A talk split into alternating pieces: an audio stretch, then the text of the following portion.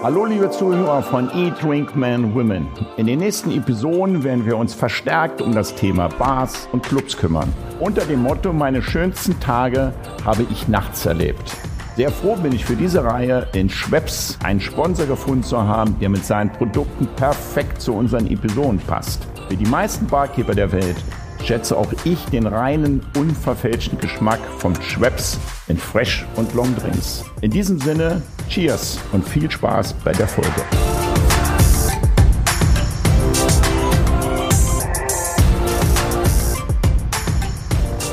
Hallo, liebe Freunde von Eat, Drink, Men, Women und Zuhörer. Es freut mich wieder. Wir sind wieder am Start und haben heute eine neue Folge. Die letzte Folge haben wir in die Bar vom Rum Trader reingehört und reingeguckt. Es war alles ein bisschen kleiner, weil die Bar ja auch nur mit 20, 25 Sitzplätzen dementsprechend individuell gestaltet worden ist. Heute machen wir es ein bisschen größer. Heute reden wir mal von paar hundert oder ein paar tausend Gäste. Wir haben heute so eine Themen wie das Reichsbahn-Ausbesserungswerk. Kenner sagen dazu RAW-Gelände. Wir haben Clubs, wir haben Bars, wir haben das Thema Vergnügungsstätte oder Kulturstätte. Das von mir nochmal, Klammer auf, ist ein ganz wesentlicher Bestandteil, weil ich habe es ja immer wieder in allen meinen Podcasts gesagt, die Gastronomie und da rede ich von Restaurants, Bars und Clubs, werden aus meiner Sicht politisch und gesellschaftlich nicht die Anerkennung bekommen, die sie eigentlich verdienen, weil die Stadt Berlin ist voll genau wegen unseren Restaurants und Clubs. Das ist auch ein Thema. Wir reden über Kriminalität, wir reden über Tür, wir reden über Drohungen, wir reden über Sub- und Popkultur. Also die Themen sind lang und viel. Und ich habe mir dazu heute die Person eingeladen, die die Fachkompetenz schlechthin dazu ist. Und die Person heißt Florian Falkenhagen, der seines Zeichens im Vorstand des AW-Geländes ist und, und jetzt kommt's, Gesellschafter, Geschäftsführer im Cassiopeia. Sternzeichen, glaube ich. Habe ich, heißt es Sternzeichen übersetzt? Nee, tatsächlich äh, Momo. Die? Schildkröte von Momo hieß Cassiopeia. Ah, die Schildkröte von Momo hieß Cassiopeia. Ich habe es mal gegoogelt, weil ich es echt nicht wusste und da stand ja. irgendwie Sternzeichen. Ja, dran. viele sagen immer Sternzeichen. Florian, ich freue mich riesig, dass du dir Zeit genommen hast, mit mir heute ins Gespräch zu gehen, weil die Themen sind echt spannend, die wir beackern können, muss ich sagen.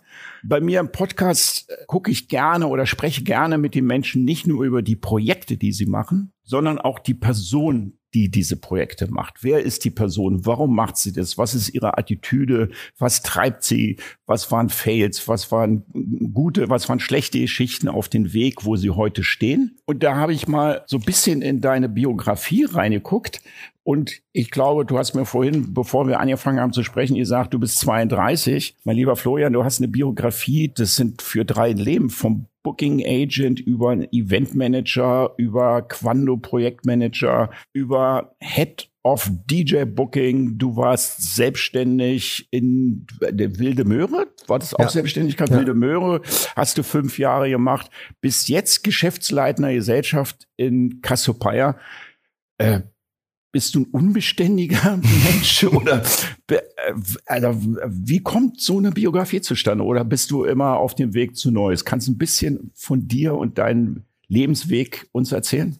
Ich glaube, das kam zustande, weil da sind wir auch schon beim ersten Fail. Ich habe mein Studium nicht zu Ende gemacht. Also ich habe während des Studiums angefangen, Veranstaltungen zu organisieren im Techno-Bereich, ganz rudimentär mit 100 Leuten und habe da irgendwie den Narren dran gefressen und wollte dann immer weiter und es hat mich irgendwie gepackt. Das war genau meins, Kultur, Veranstalten, Gastronomie wurde ein großes Thema, Logistik eigentlich. Ja, Logistik, okay. Und ähm, ja, am Ende wurden es immer mehr Veranstaltungen. Natürlich auch am Anfang ist nicht jede Veranstaltung immer lukrativ und gut. Das heißt, ich musste nebenbei arbeiten gehen, um auch mal ein paar Patzer auszugleichen. Und ja, dementsprechend. Von welchen Jahren sprechen wir dann Veranstaltungen mit 100 Leuten? Hm, das war 2010. Also das waren dann schon Techno Ja, ja, das, ja, damals ja. im Friesheim Raumklang, gibt's auch nicht mehr. Dann ja. waren wir irgendwann ähm, in der Berghain-Kantine und dann zum Schluss im Suicide. Und dann irgendwann wollte ich direkt in diesem Bereich arbeiten und wollte mir alles anschauen. Ich wollte irgendwie ein eigenes Festival machen, was dann glücklicherweise irgendwie auch funktioniert hat mit der Wilden Möhre.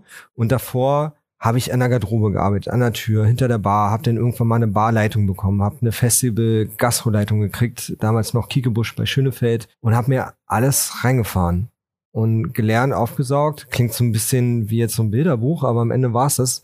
Ähm, ich war eigentlich immer arbeiten. Also ich war nicht wirklich feiern, ich war immer auf Partys, aber eigentlich immer im Arbeitskontext. Und dann kam glücklicherweise eines zum anderen. und ich habe immer versucht, das nicht nur mir anzuschauen, sondern auch immer überlegt, okay, wie kann man es besser machen, wie kann man sich weiterentwickeln. Ich habe mir eigentlich alles irgendwie versucht, immer selber beizubringen, von irgendwelchen intelligenten Exit-Tabellen hin zu, okay, wie können wir ein Lagerwirtschaftssystem basteln, was mit QR-Codes funktioniert, damit wir beim Festival weniger Schwund haben oder es einfach länger, äh, schneller geht.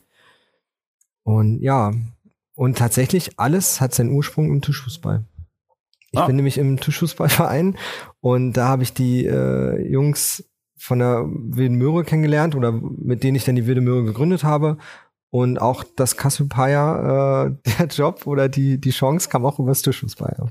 Das ist so ein bisschen äh, die glückliche Komponente in diesem ganzen Lebenslauf. Aber vorher war es ja zwischendurch, war es ja auch bei Quando, habe ich gelesen. Ja, das war mein kurzer Ausstieg. Ähm, aus der, aus der äh, äh Partyszene sozusagen. Ja, sozusagen. Bei der Möhre, wir haben das ja fünf Jahre gemacht in einem Freundeskreis wir waren eigentlich sechs Departmentleiter, haben wir es immer genannt. Das war eine reine Konsensveranstaltung. Also alle Entscheidungen, die wir getroffen haben, mussten in Konsens gefällt werden. Und irgendwann. Wie viele Leute, so, wie viele Leute musst du in ihren Konsens treffen? Zu sechs. Nicht ganz so einfach, oder? Das war nicht leicht. Das war aber auch gut, weil wir zwei Jahre, glaube ich, nur Workshops über Kommunikationsführung, was Kritik, was ist Lob, wie hole ich Leute ab, wie motiviere ich Menschen, wie motiviere ich mich selber. Das war neben dem ganzen Gastro-Know-how, was man bekommt, wenn man 5.000, 6.000 Mann Veranstaltungen macht, äh, oder Personenveranstaltungen, war das eigentlich der größte Benefit. So, okay. Weil ja. Teamführung und auch sich selber so ein Stück weit führen, war da sehr angesagt. Genau, aber wie das so ist, nach fünf Jahren, da entwickelt man sich selber weiter, man kriegt andere Ideen, möchte woanders hin und irgendwie endete da unser Weg. Und dann war ich mit dem Cassiopeia schon so ein bisschen am, am Anwenden. Wir haben uns immer ausgetauscht, was man besser machen könnte, wohin sich der Club oder auch der Sommergarten hin entwickeln könnte.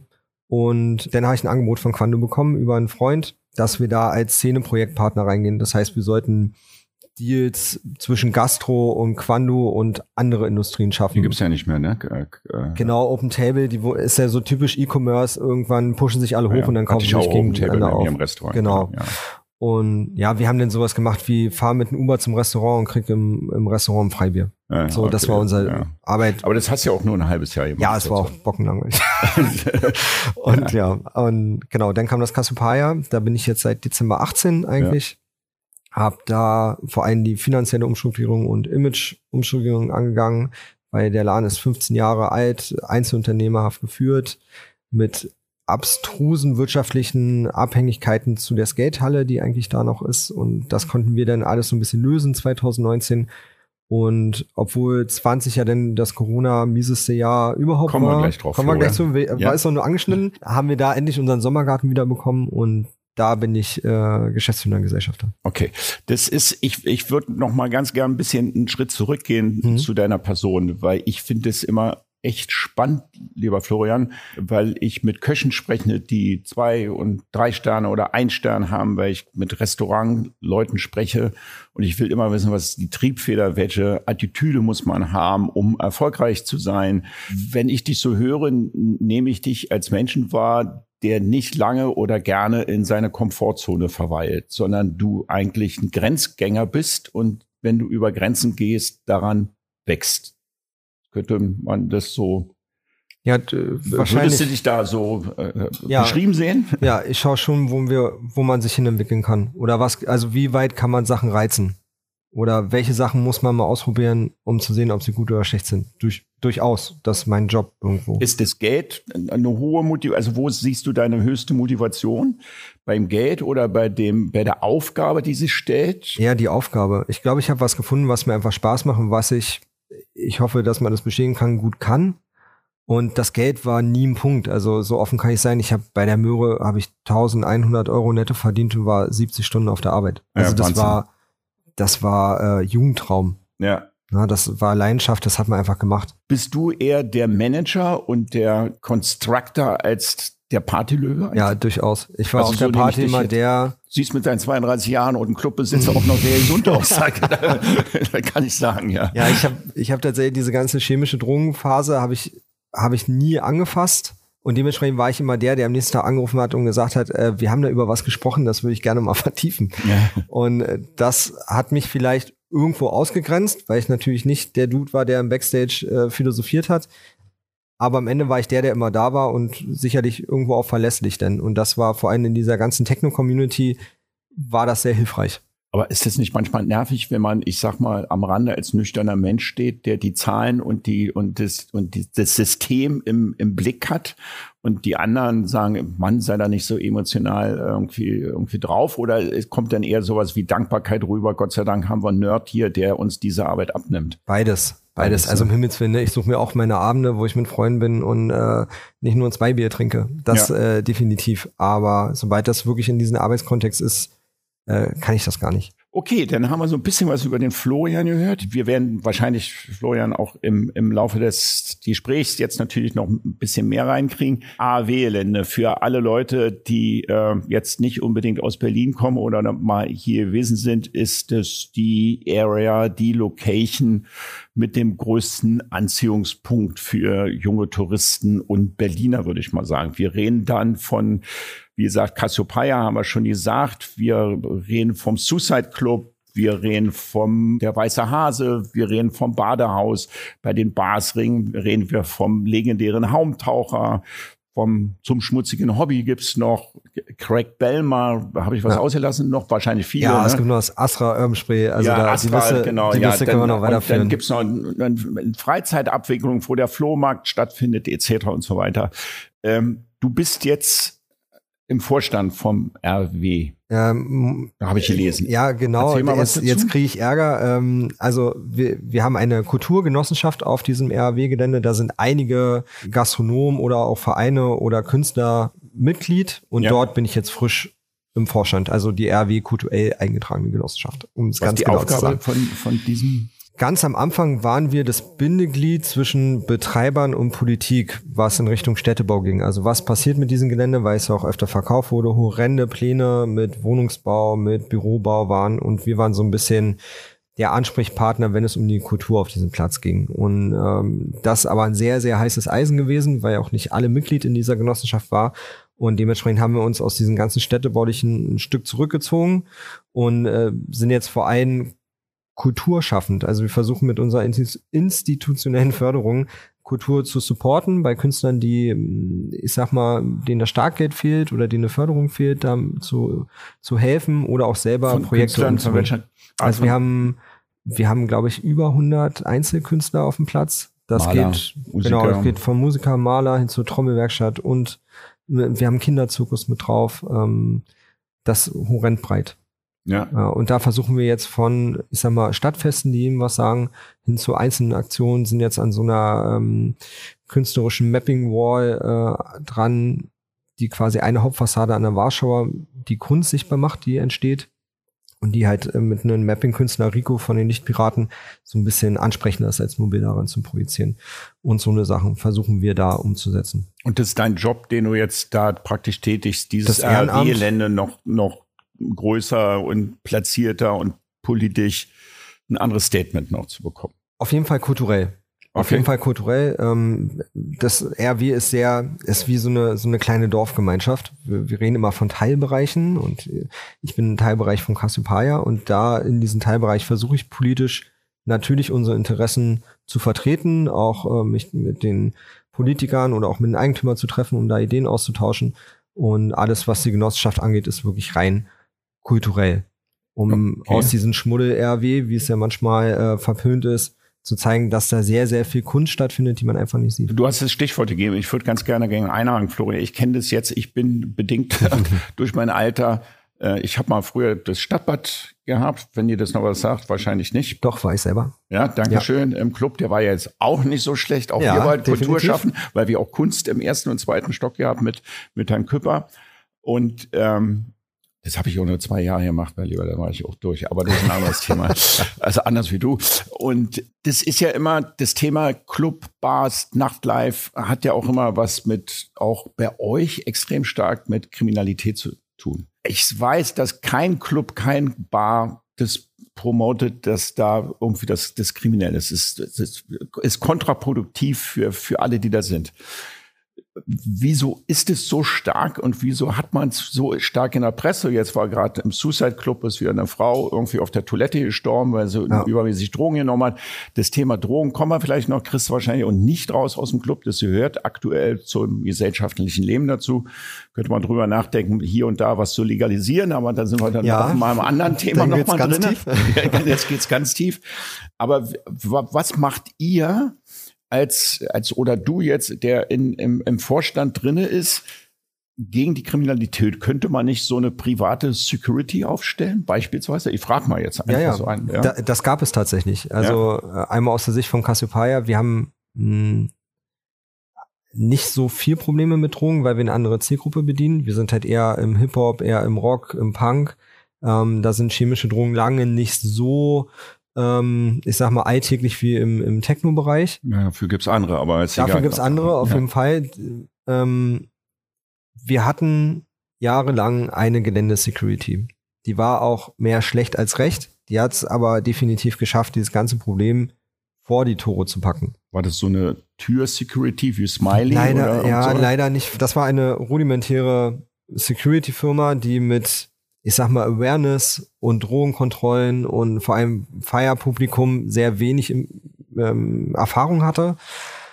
Dennoch haben sie es irgendwie geschafft und dann ändert unsere Zuständigkeit. Wir können, und da dreht oder beißt sich die Katze in den Schwanz mit der Polizei. Wir sagen halt, okay, wir schaffen das auf dem Gelände, aber nach dem Gelände seid ihr dafür zuständig, weil wir dürfen nicht.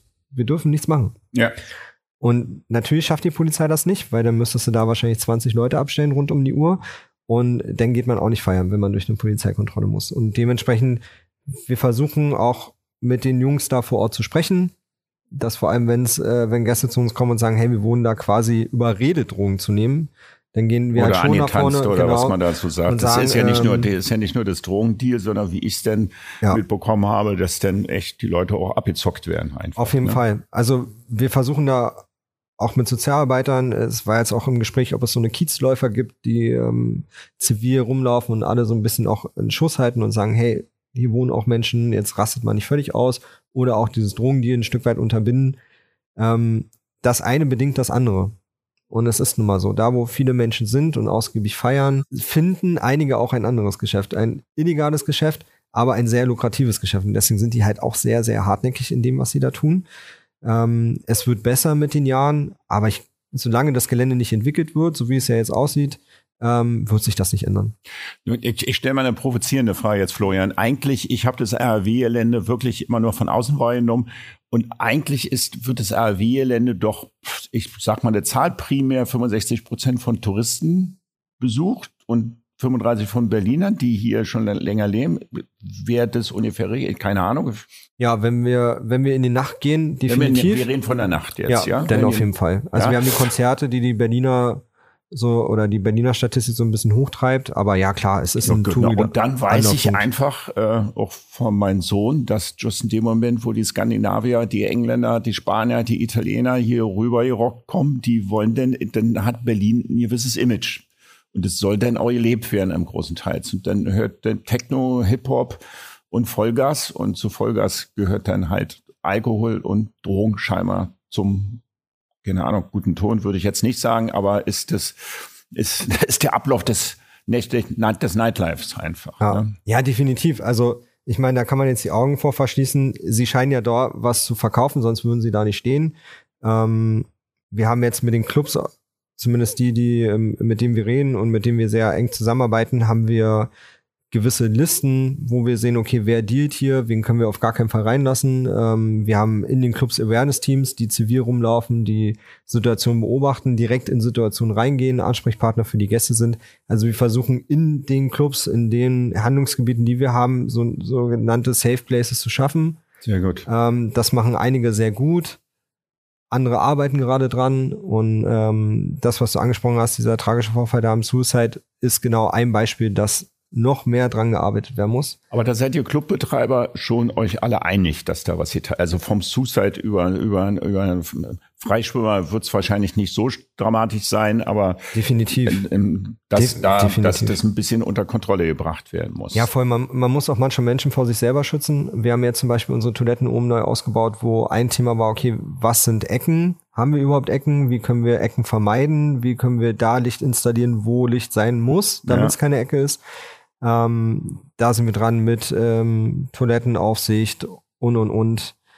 Aber das Awareness-Team ist tatsächlich, kann ich nur jeden ans Herz legen. Es bringt unfassbar viel. Auch unter den Gästen, untereinander, weil man einfach Sachen, bevor die bösen Türsteher kommen für die Feiergäste, ganz entspannt ausklingen lassen kann. Also das ist sehr gut. Aber Habt ihr unterschiedliche Türen auf dem RW-Gelände? Ja, also durchaus. ist die Tür im Suicide eine andere als im Cassiopeia? Ja, also es gibt verschiedene Crews, sage ich mal. Wir arbeiten mit Duck Cover zusammen. Eine der erfahrensten, die stehen von Renate Sisyphus bei uns, Craig Belmer, ähm, Badehaus teilweise mega. Da ist viel, viel Wissen. Ähm, und dann gibt's noch andere kleinere, die sich da auch gerade in, in einzelnen Bereichen sehr spezialisiert haben. Ich glaube, Haubentaucher und äh, jetzt Suicide hat äh, eine neue Crew. Und da findet so nach und nach ein Austausch statt. Wie man was macht, etc. Wie man was macht, genau. Ich wäre immer noch dafür, dass man ähm, ja alle Clubbetreiber da so ein bisschen an den Tisch holt und irgendwelche Schulungen gemeinsam macht und nicht einer da irgendwie Vorreiter wird, weil das ein Thema ist, wo wir keine Profilierung brauchen, denke ich. Da sollten alle einen Stand haben und einen Maßstab. Der macht es auch äh, für die Kriminalität alles ein bisschen schwieriger. Genau. Aber ich glaube, dass das entwickelt sich da zwangsläufig hin. Die Clubkommission äh, bietet ja oft Awareness-Workshops an, wo sie dieses ganze Awareness-Thema vorstellen oder auch Tür-Workshops. Und ja, man muss alle dazu bringen, dass sie da auch wirklich teilnehmen. Ah, okay.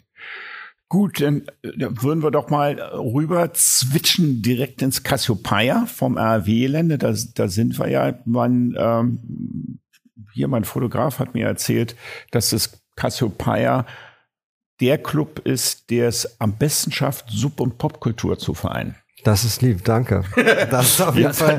Sag mal, ist, das, ist, ist, das ein Konzept oder wie würdest du es, äh, wie, wie ist euer Konzept? Erzähl mal ein bisschen was vom Cassiopeia.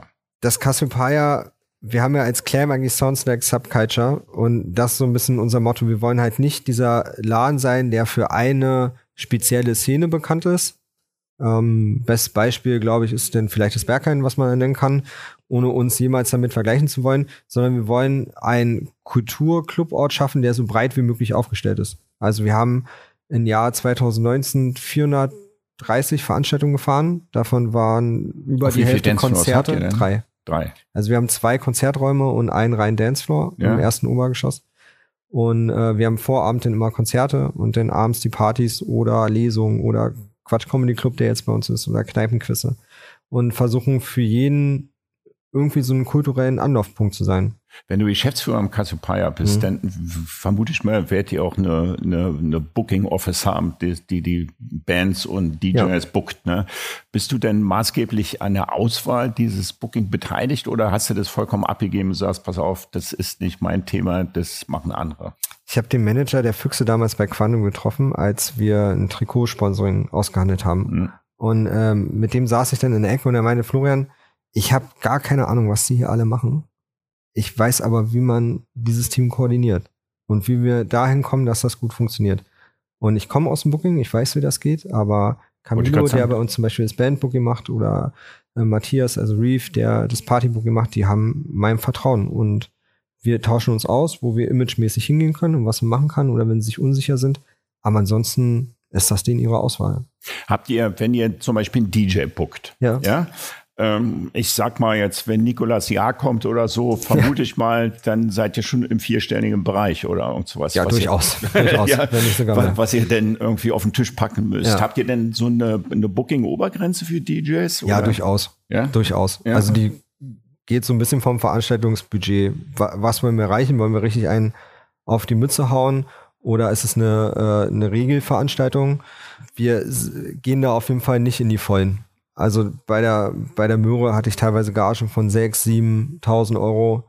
Da sind wir nicht annähernd. Also ich glaube, wir pendeln uns da zwischen 1000 bis 3000. Weil ihr denn die, das nicht über das Eintrittsgeld finanziert bekommt oder ist das eine grundsätzliche zu sagen, Mensch, wir, es gibt so viel Newcomer, so viel Boiler Room als Beispiel, wo viele Newcomer auflegen und äh, die dann schon auch in der zweiten Reihe schon bekannt sind, dass man sagt, das ist eigentlich Berlin, wir sind Underground, wir müssen jetzt nicht ich sag mal, Vergleich Watergate holt schon ganz gerne auch mal ja, sehr bekannte Fall. DJs. Mega Lineups. Ja, ja. richtig geile Lineups. Für mich auch einer der ja. besten Läden, was Lineups anbelangt.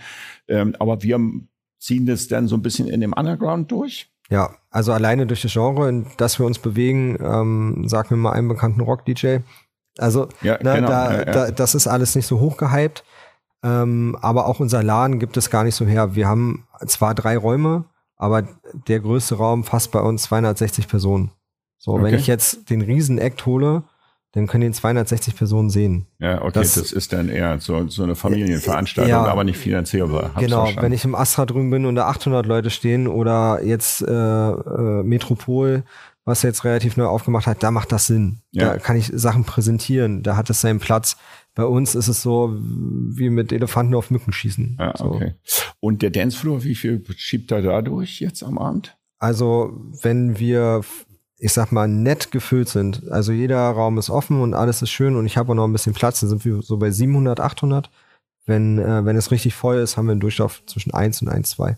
Okay. Ja. Und das ist mehr als ausreichend. Und bist du denn abends denn dabei oder bist ich, ich frage dich mal direkt, bist mhm. du in einer Beziehung? Das ist mal als Clubmanager ja. selten. Ja, ich bin in einer Beziehung, aber sie, sie ist auch selbstständig, deswegen ja, okay. wir pushen uns da leider immer so ein bisschen gegenseitig hoch. Ähm, in welcher Branche ist sie selbstständig? Sie ist Ergotherapeutin. Ah, hm, also aber das passt ja gut, wenn er, wenn er dann ja, wenn es nicht mehr geht, nach Hause kommt, kannst du doch dann ja. dich noch ein bisschen pflegen lassen sozusagen. Nee, also ich schaue jetzt, als wir den Sommergarten jetzt das erste Jahr wirklich mit Konzept betrieben haben, mit neuer Bar und äh, sehr viele Sachen ausprobiert haben, bin ich schon oft da. Ja. Und nicht als hinter der Bar und kontrolliere jetzt hin, sondern ich bin im Garten, habe vielleicht zwei, drei Freunde da und wenn ich sehe, okay, jetzt fängt es an zu brennen, dann springe ich mit rein. Ah, okay. Oder schaue mir Sachen aus der Ferne an, ob sie funktionieren oder ob ich einfach missgedacht habe. Ne? Ähm, jetzt in der Nacht, ich versuche nicht immer da zu sein, weil das ein, ist einfach ein unangenehmes Gefühl, wenn der vermeintliche Chef, auch wenn wir das nie so sehen, weil wir eine sehr flache Hierarchie haben, ja. aber irgendwie daneben steht. Das ja. setzt unter Druck, das provoziert Fehler, das muss nicht sein. Dafür habe ich denn die Nighties oder die Barmanager, die da ein Auge drauf haben, da muss ich nicht auch noch rumspringen. Ja, ja, bei mir damals im Stadtbad war einer der Themen, die es mir echt schwer gemacht haben, war, dass nicht jedes Geld, was über den Tresen kam, kam bei mir auch ins ja. Office. Das ist ja klassisches Gastronomie-Thema. Ne? Das hast du im Restaurant, aber ich glaube, Absolut. im Club ist es ja noch extremer. Ne? Ja, durchaus. Ich Gästeliste, Freunde von den Barchefs etc. Also Definitiv. wenn ich bin dann unterwegs, dann kannte ich den hier, hab, hast eine Flasche. Ja. So, ich habe mich immer bedankt, aber ich habe im Hinterkopf schon gedacht, Mensch, wie würde jetzt der das? Inhaber jetzt ja. hier drüber denken? Ja?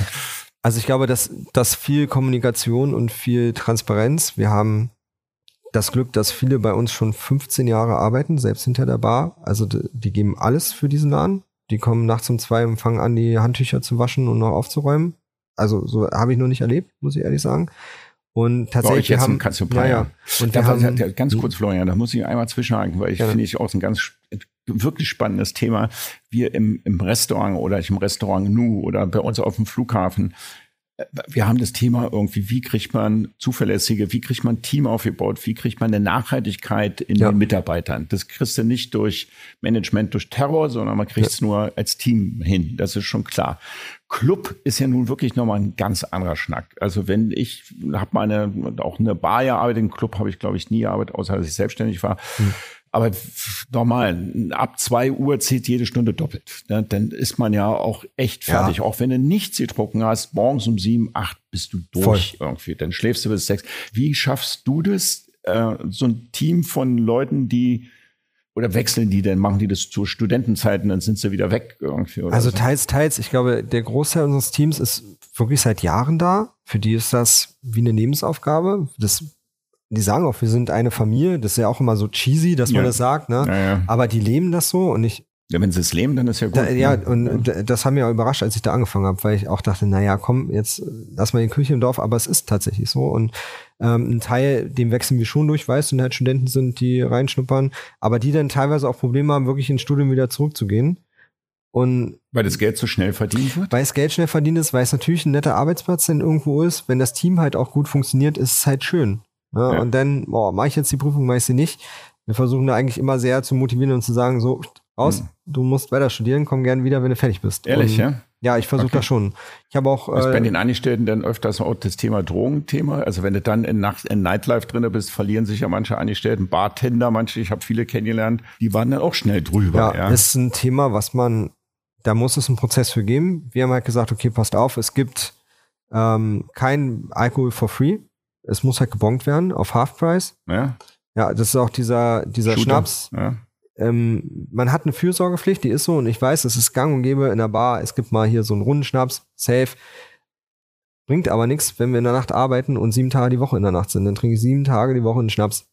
Sind wir rein von der Definition her im regelmäßigen Alkoholkonsum. Und das muss nicht sein. Wir haben, wir haben da lange im Team wirklich mit einem kompletten Barteam gesprochen, haben gesagt, okay, wie wollen wir das machen? Und tatsächlich waren am Ende damit alle fein, weil egal wann sie da sind, egal welche Freunde da sind, sie können alles immer zum Halfpreis bekommen aber sie kriegen die horrende oder die volle Palette von Free Alkohol für Umme. So viel sie wollen. Die haben zwei große Kühlschränke, da ist Formate, Spezi, alles mögliche, was du dir vorstellen kannst, können sie sich freinehmen. Zähle okay. ich nicht, ist einfach weg. Okay. Also ihr habt aktuell nicht so ein Thema mit Mitarbeitern. Wir, wir gucken da sehr drauf und wenn es passiert, also wir haben eine Nulltoleranz gegen Drogen, also wenn ich jemanden erwische, zack, eine Abmahnung, zweite Mal, das war's. Also okay. da haben auch meine besten Leute haben da schon äh, die gelbe Karte bekommen. Ist einfach so. Gut, das sage ich jetzt von außen, ne? Weiß nicht, wie das da intern ist, aber es ist auf jeden Fall so, dass es funktioniert und dass sich alle wohlfühlen und ich nicht das Gefühl habe, dass jemand gerade, ich sag mal, am Ende ist oder auf dem Zahnfleisch läuft. Ja. Und da, das, das, was ich leisten kann, was ich machen kann. Das nennt man gutes Management, Florian. Also ich hoffe. das ist ja, naja, weil du jetzt immer, wenn man man, man, man ist administrativ von draußen guckt man rauf und sagt, jetzt stelle ich mal Regeln auf. Und dann bin ich immer der Mensch, der sagt, ja, egal welche Regeln du aufstellst, du musst sie dann wenn sie aufstellst, auch in der Konsequenz ja. durchziehen, sonst bringen die ja alles nichts. Also Richtig. deswegen, lass uns gemeinsam irgendwelche Regeln aufstellen, damit dieses hier funktioniert. Und dann versanden die öfters. Das habe ich auch bei mir selber mitbekommen. Ne? Ich sage, wir machen so, wir machen so, ja. dann machst du ein Meeting, dann wird alles besprochen und alles Notizen hier macht. Dann stelle ich fest, wo stehen wir ein halbes Jahr später und dann ist alles wieder versandet und dann musst du es wieder hochholen, weil du merkst, so funktioniert's nicht. Deswegen ist natürlich gut, dass man dann, ich sage mal, so eine gelbe und dann hat man rote Karten, roten Karten, wer, wer, wer klaut, fliegt raus beispielsweise. Ja. Das ist ja dann äh, halt auch immer so ein Thema, da kannst, musst du auch die besten Leute rausschmeißen. Und bei Drogen gibt man dann mal die gelbe dreimal oder zweimal und dann muss er halt auch raus. Es ist halt wichtig, dass man die in der Konsequenz dann wirklich durchzieht. Absolut, ja. absolut. Da darf es auch keine Ausnahmen geben, das wissen sie bei uns auch. Und das ist auch gut, weil jeder dann so ein bisschen aufpasst und sagt, ey, lass es lass es, bringt dir nichts. Du bist raus, wenn du das machst. Ja, ne? okay. Und wir haben auch, wir haben auch Situationen durchgespielt, wo jemand ähm, vermeintlich Drogen genommen hat und uns angeschaut, okay, wie, wie läuft die Arbeit? Wie ist es mit einer Person, die drauf ist? Hast ja. du dir für dich selber, hast du denn ähm, ein, ein Headquarter-Team, mit denen ihr zusammenarbeitet? Ja. Vertretung, linke, rechte, ja. Unterstützung, Auf etc. Jeden Fall. Weil das stelle ich in meinem Job auch fest. Wenn du die nicht hast, dann verbrennt man ja wirklich. Das ist auch, auch das ANO. Ich habe einen mega Personaler, der hat als, als Fahreneinräumer angefangen und koordiniert jetzt das gesamte Team. Hast du die ja. aufgebaut? Hast du die gefunden? Hast nee, du ich habe ich hab das Glück, ich bin, oder? ich bin eigentlich in ein gemachtes Nest gekommen und keiner hat aber gesehen, welches Potenzial wo liegt. Also es war, alle haben alles gemacht. Und ja. ich bin da rein und habe gesagt, es Hast muss nicht alles überall sein und nicht jeder muss alles wissen. Lasst uns doch schauen, wer möchte etwas machen und dann schauen wir, dass wir klare Grenzen haben und du guckst nur in diesen in diesen Teil. Und wenn du weiter gucken sollst, dann stehe ich da und sage dir, guck mal, hier ist eine Tür, geh mal da durch, wir machen noch das. Und so haben wir 19 auf jeden Fall versucht, uns hart umzustrukturieren. Alles, wir haben alles über den Haufen geworfen. Jeden, jeden Prozess, alles, alles war obsolet. In Frage gestellt und obsolet und neu gemacht. Ja. Ein richtiges neues Briefing. Und auch dreimal gegen die Wand gefahren und war natürlich Quatsch, was man als ersten Gedanken hatte, aber denn daraus kam dann der richtige Gedanke. Und jetzt nach Corona muss man das wieder wiederbeleben. Ne? Alle da sind wieder im Büro. Genau, man muss, muss jetzt wieder Biss kriegen. Aber das geht ganz gut. Aber das ist, also Florian, das ist ganz erstaunlich, weil da nehme ich dich gerade wahr, was ich an Anfang von dir so wahrgenommen hatte, dass du schon ein prozessorientierter Mensch bist. Liebe Prozesse. Und, ja, das ist vollkommen kriege ich deutlich mit. Und dass du aus dieser Komfortzone rausgehst und das ganze Ding, was auch immer es ist, das sind ja vorher deine Jobs auch gewesen, nicht finalisieren, sondern einfach besser machen willst und größer machen willst. Also ein Qualitätsstandard anlegt, immer bezogen auf das jeweilige Projekt, was du gerade hast. Man kann ja nicht über jedem nee. Projekt die gleiche Mütze stülpen, sondern man Richtig. muss es ja individuell betrachten und dementsprechend bist du da reingegangen, hast es strukturiert. Versucht, ja. Ja, wir sehr gut. Ich habe geschaut, was hat den größten Hebel, wenn wir es ändern, was bringt erstmal was und da war es vor allem, wir müssen aus diesem ganzen Schuldenapparat raus. Ich habe es ja vorhin so ein bisschen angesprochen, diese wirtschaftliche Abhängigkeit, wilde Sache. Ähm, und das haben wir auch 19 gut geschafft. Ich glaube, wir haben über die Hälfte dieses ganzen Schulenapparates weggedrückt, haben uns trotzdem weiterentwickelt, hatten trotzdem mehr Gäste, andere Veranstaltungsformate. Und das hat der motiviert. Ne? Dann haben alle im Team gesehen, okay, auch wenn ich 15 Jahre hier bin, wenn wir nur eine Schraube auch nur einmal kurz nach links drehen, kann, kann das horrende Auswirkungen haben. Ja.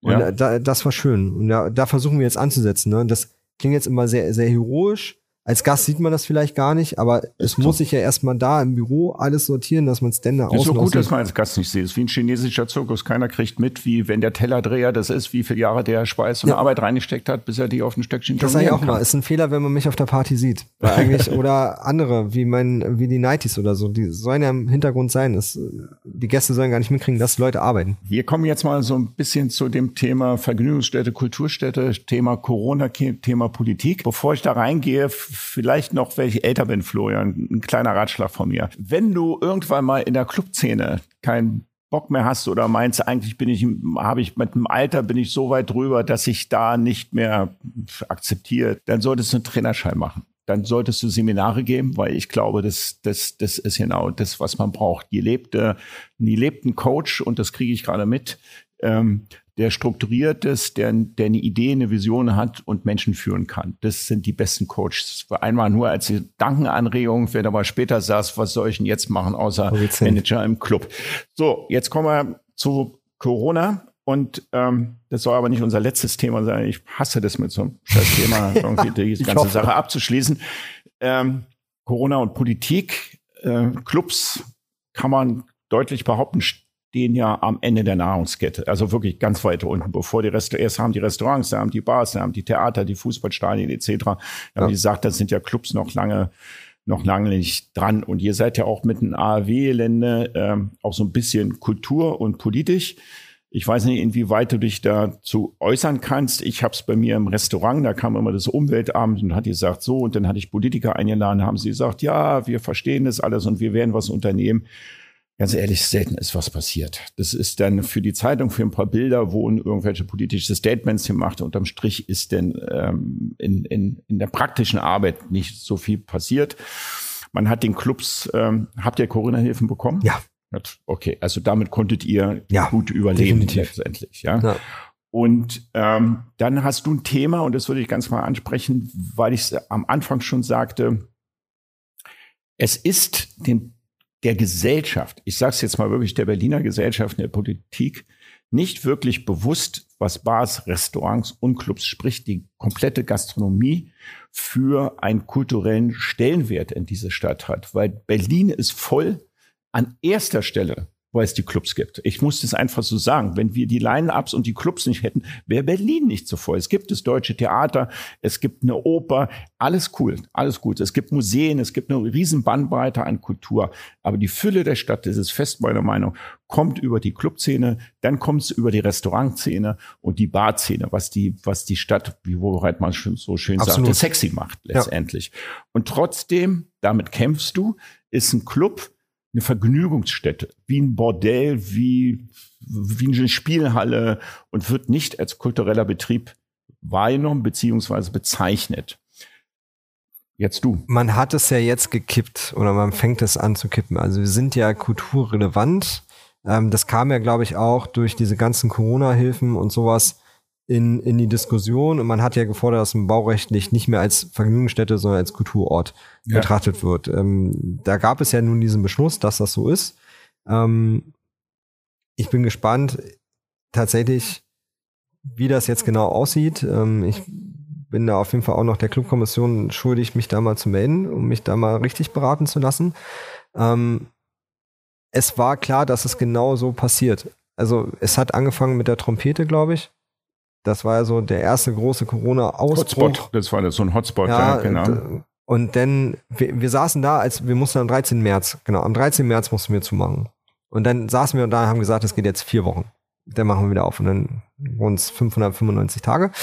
Ähm, oh, ich ja. Und man muss sagen, dass wenn man die Situation so bewertet hat, wie sie war als Club, war von vornherein klar, dass wir die allerletzten sein werden. Und dass jeder, der da irgendwelche Hoffnung hatte, mit irgendwelchen Gerichtsurteilen da irgendwelche Corona-Gesetze zu kippen, ja, also man soll träumen, man soll auch Aktionismus zeigen, aber das war halt unfassbar unreal. Dass das nicht doch in der nächsten Senatssitzung wieder kippt ist, was sie auch regelmäßig gemacht haben mit diesen Bars, die einmal genau. dagegen geklagt haben, dann mit den Clubs, gut, jetzt durch die Impfung hatten sie nichts mehr, um dagegen zu wirken.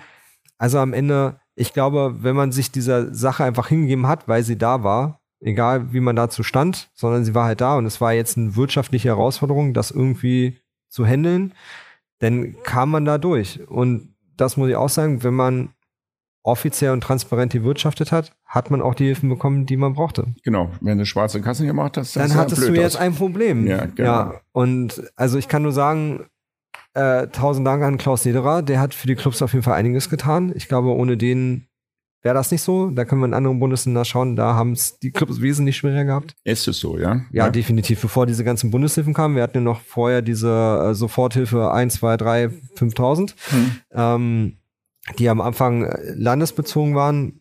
Das hat uns, das hat uns am Anfang gerettet. Wir, haben, wir mussten einen blöden Kredit von 50.000 Euro aufnehmen. Das war die Soforthilfe 1 den wir nächstes Jahr im April zurückzahlen müssen, ähm, um diese Spanne zwischen Kurzarbeitergeld zu überbrücken und diese erste Soforthilfe. So, das war der einzige Riesenschnitzer, den wir gemacht haben. Mhm. So, und dann haben wir in die Soforthilfen gegriffen und das, das war ein Segen. Ja. Tatsächlich. Das, ich hätte nicht gedacht, dass sie so ausufernd sind. Was ist der Unterschied, ob ihr jetzt Kultur Städte oder Vergnügungsstätte heißt? Baurechtlich hat das viel zu tun. Also wenn du Vergnügungsstätte bist, gibt es einen Schlüssel, wie viel dürfen da sein und du wirst halt lärmtechnisch anders bewertet, als wenn du Kultur bist. Ah, okay. Ja, dann gehen wir auch in Richtung Steuersätze. Denn das hat sehr. Eine Kulturstätte hat weniger Steuersätze als eine Vergnügungsstätte? Ja, na, wir müssen ja über 97 Prozent sprechen, wenn wir Kultur anbieten. Und okay. das wird ja jetzt auch gerade wieder frisch auferlebt, dieses ganze Thema. Und tatsächlich ist es wirklich rein städtebaulich super wichtig. Also eine Vergnügungsstätte kann einfach schneller verdrängt werden als ein Kulturbetrieb. Ja. Okay. Und das braucht Berlin, weil wir haben nicht mehr viel im Ring an Clubs. Es ja. ist schon dünner geworden. Es ist dünner geworden. Ja, ein paar dünner. sind noch da, aber ja. im Verhältnis zu acht Jahre, weiter ja. müssen wir nicht zurückschauen, ist es wesentlich weniger. Ja, ich weiß nicht, ich habe angefangen in den 90er Jahren, da gab es die Hirschbahn, ja. auch der E-Werk, der, das WMF, der Tresor, Tresor gibt's ja immer noch, aber die sind, das waren ja natürlich, ja, klar verändert sich das auch, Florian. Muss es auch. Die Stadt, das um waren Ruinen, da sind wir reingegangen, ja. da hat man schnell mal eine Ruine besetzt, hat zwar ein genau. DJ-Pult aufgestellt, drei Boxen hingestellt und schon waren tausend Leute da und haben Vollgas gegeben. Ne? Das, ja, auch eine andere Zeit, um Himmels Willen. Ne? Ja. Was glaubst du denn? Und lass uns das mal auf Berlin irgendwie mhm. so spezialisieren. Die aktuellste Suicide am Umbauen, ne? Oder habt ihr schon offen jetzt? Das Cassiopeia meinst du? Äh, Cassiopeia, sorry. Alles gut. Ja. Ähm, ja, wir bauen gerade noch um. Wir eröffnen am 29.10. Machen wir auf große Eröffnungsparty? Ja, oder? ja. Freitag und Samstag. Freitag eher in die hip So ähnlich wie das, äh, wie das äh, Bergheim nee, gerade auf. Nee, nee, so wir machen zu und auf. wir machen zu und auf. Zwei, drei auf. Tage durch ja. VIP, auf der VIP-Lounge stand nee, und trotzdem nicht reingekommen. Voll. voll ja. ja, das ist halt auch nicht die Zielgruppe. Ne? Wir haben halt unsere Gäste gehen halt um sieben, weil sie besoffen sind. Ja. Also muss man ja. ehrlich sagen. Und ja, okay. Das ist auch okay, dass es so ist. Also wenn ich in die eine Richtung will, habe ich halt den Laden und in die andere Richtung habe ich den Laden. Und wichtig ist ja, dass wir so weit wie möglich in Berlin uns aufstellen, dass jeder seinen Ort findet. Und da macht ihr 2G-Regel. Ja. Ja, das ist, da wird der. Müssen wir. Ja, ja, nee, ist ja, ja da sehe ich auch das, so anderes, hast keine Chance. Das, ich finde es auch gut so, dass, dann ist es halt so, ähm, dann kann man auch ohne Maske tanzen und den ganzen Richtig. Quatsch. Alles andere wäre ja Bullshit. Sonst brauchst du nicht in den Club gehen. Das also so ehrlich gehen. Genau. Wie siehst du denn die Clublandschaft, ah, sagen wir mal, kurz nach Corona Und wie siehst du die Clublandschaft in Berlin in fünf Jahren? Hm. Was wird sich verändern? Was wird anders sein? Ich glaube, dass viele jetzt, also ich glaube, die Kuh ist nicht vom Eis. Ich glaube, wir werden jetzt in den nächsten Jahr, in den nächsten anderthalb Jahren erstmal sehen, was kommt da jetzt an Prüfungen auf uns zu. Welche Soforthilfen, Umbaumaßnahmen werden doch noch rausgestrichen? Also ich glaube nicht, dass sie so viele kontrollieren können, aber sag niemals nie. Ja. Vor allem bei so viel Steuergeldern, da sind ja wirklich viele, viele Millionen geflossen. Ja. Da wurde und, manchmal auch Umsatz und Gewinn verwechselt, habe ich nur ein bisschen Eindruck ja, gehabt. Ja, so, dann müssen wir auch schauen, können diese Kredite, die da einige aufgenommen haben, können die wirklich zurückgezahlt werden? Also das Thema, das also, also du redest jetzt von der Club, ne? Aber ja. das Thema an die Gastronomie auch, Florian. Ne? Ja, das durchaus. Ist, also ich sag jetzt, das große äh, Restaurantsterben wird erst Mitte nächstes Jahres passieren, ja. weil dann die, wie du richtig sagst, die Kredite anfangen zu laufen. Die Inflation galoppiert gerade, du kriegst es nicht Unfassbar. auf den Preis um, auf, ja. umgeschlagen. Also du kannst dann irgendwann ist dann Feierabend, weil die Leute dann sagen, dann kann ich in Corona-Zeiten auch zu Hause kochen. 32 Biermarken erhöhen Ende des Jahres, nee, Mitte nächsten Jahres, glaube ich, den Preis. Horrend. Horrend, ja, horrend. Ja, weil, ja, weil sie ihre Logistikkosten nicht, ja, bis 400 Euro manchmal Paprika etc. und so weiter. Die, ähm, ich glaube, das, und das größte Problem ist Personal.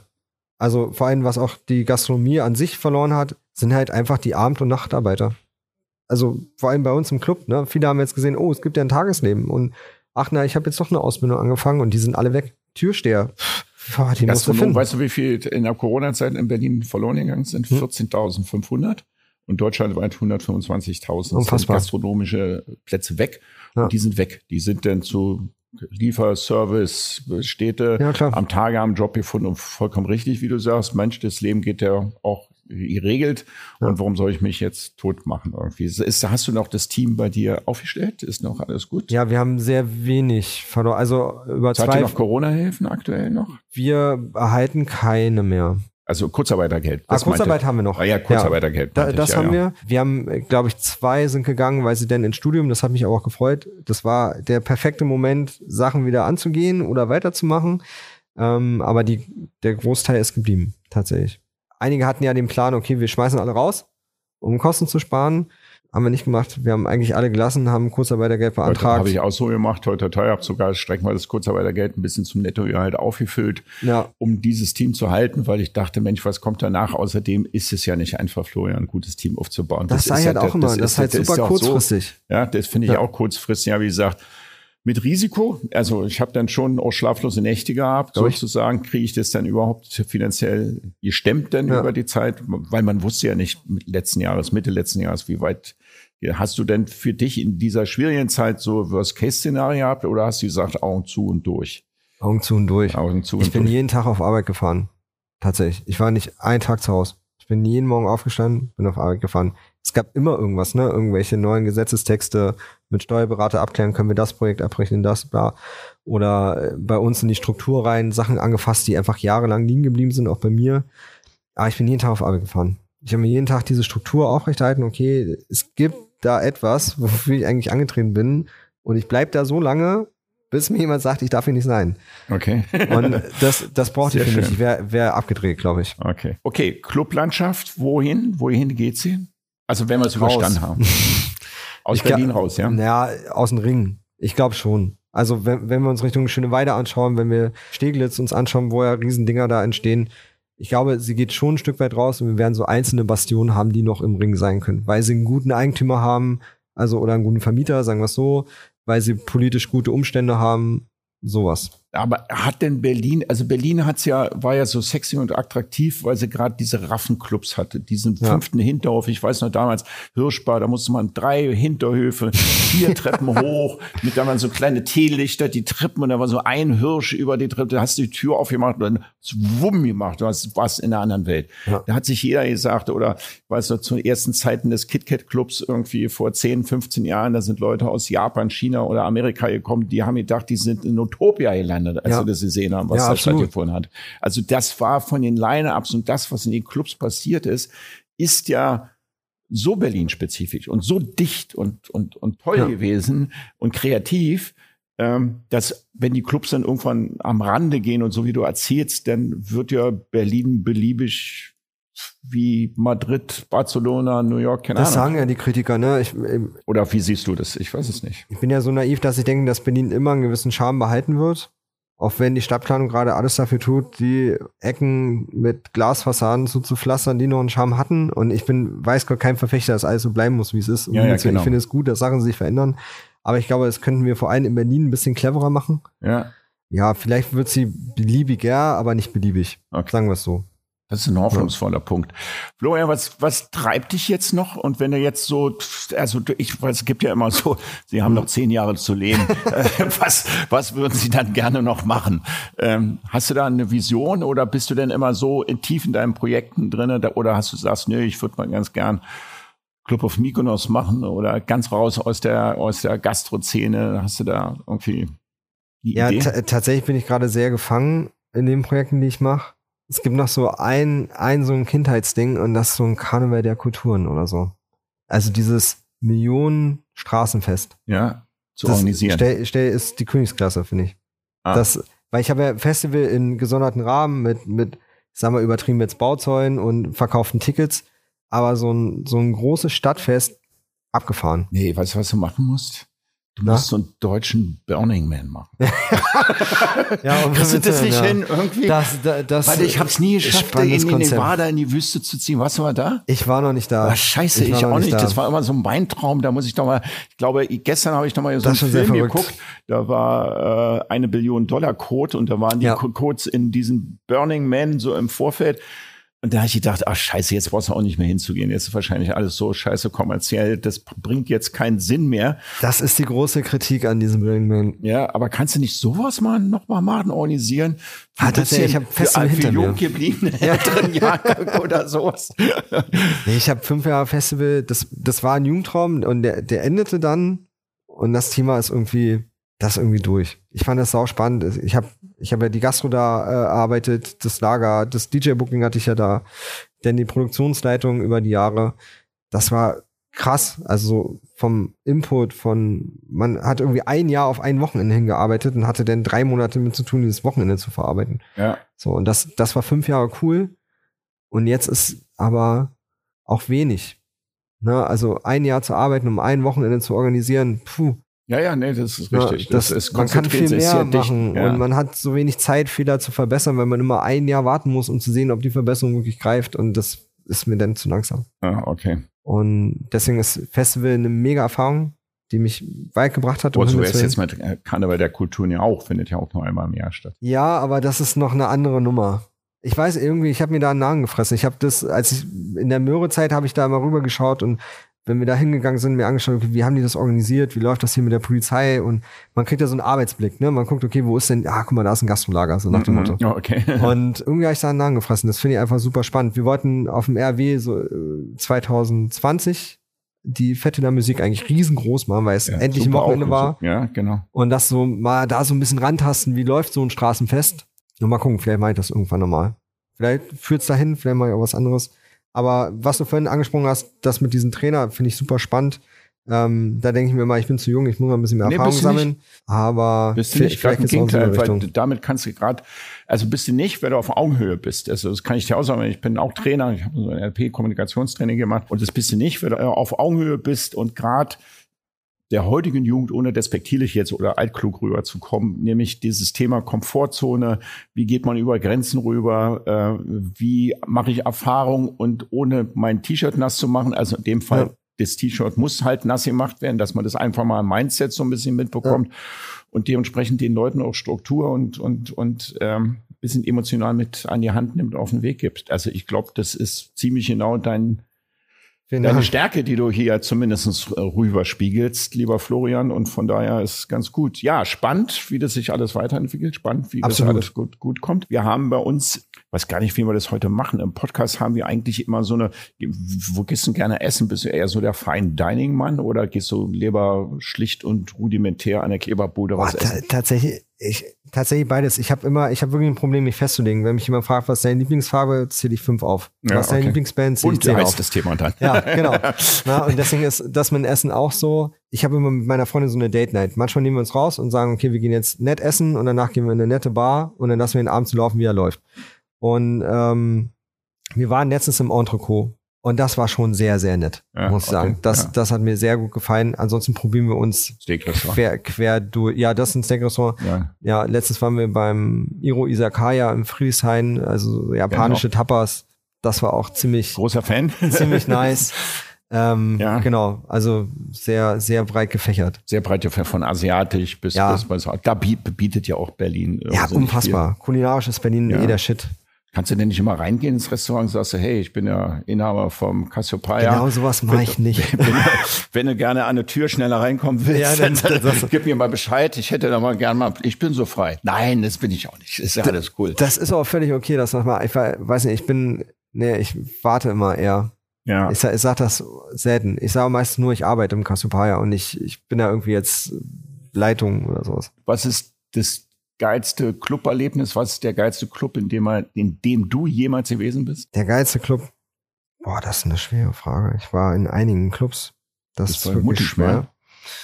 Ähm, der geilste war das Schlimper in, Schlümper? ja, in Budapest. Ah, Ja, das vom Badehaus, also Badehaus ist der Ableger davon. Ah, okay. Und das, das war das krasseste ever. was war da so besonders da drin? Ich glaube, weil, weil es einfach keine behördlichen Bedingungen da in diesem Club gibt. Also man kam rein und es war wie ein Innenhof, der war mit einem mit einem Gitter überdacht und alles war bepflanzt und oben drüber war irgendwie der DJ und du konntest in diese Tür reingehen und dann war auf einmal eine Eisbar, dann war eine Heliumbar, dann war auf einmal ein Dancefloor mit einer völlig anderen Musik. Das war ein krasser Spielplatz. Okay. Ja, und vielleicht sage ich das auch, weil zum Beispiel in Sisyphus, was ziemlich abgefahren ist, was man aber schon, das so diese Berliner Krankheit, man kennt's halt.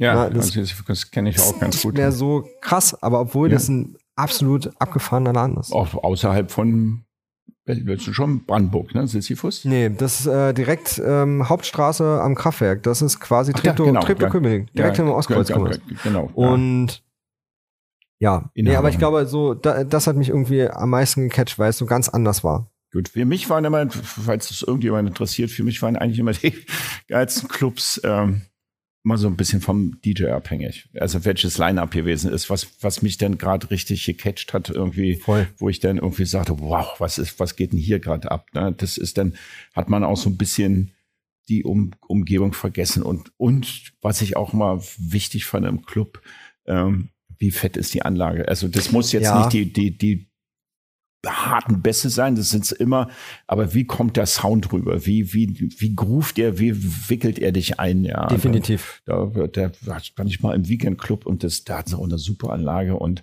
wer hat denn eigentlich immer, wer hat die beste Anlage in Berlin? Die beste ist Bergheim. Bergheim, ne? Ja, klar. Da, Ah gut, ich weiß noch nicht im Ja, ja. Südost.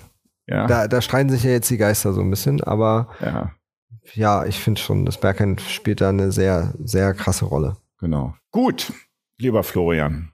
Ich bedanke mich jetzt erstmal fürs Gespräch. Wann macht ihr jetzt nochmal auf? Am danke. 29. 29.10. geht's los. Also, was soll ich sagen irgendwie? Das ist schon äh, bemerkenswert gewesen, dich jetzt hier zu haben. Das sage ich ganz danke, ehrlich, danke. 32 Jahre jung, sieht gesund aus, als wenn er ein Veganer ist. habe ich bei, habe ich so bei Bar und Club und Restaurant äh, Inhaber noch nicht erlebt, äh, mit so einer gesunden Schnauze hier zu sitzen. Gute Creme. Du bist sehr strukturiert, sehr wach, sehr offen, sehr sympathisch, echt cool. Wünsche dir auf deinen Lebensweg alles Gute.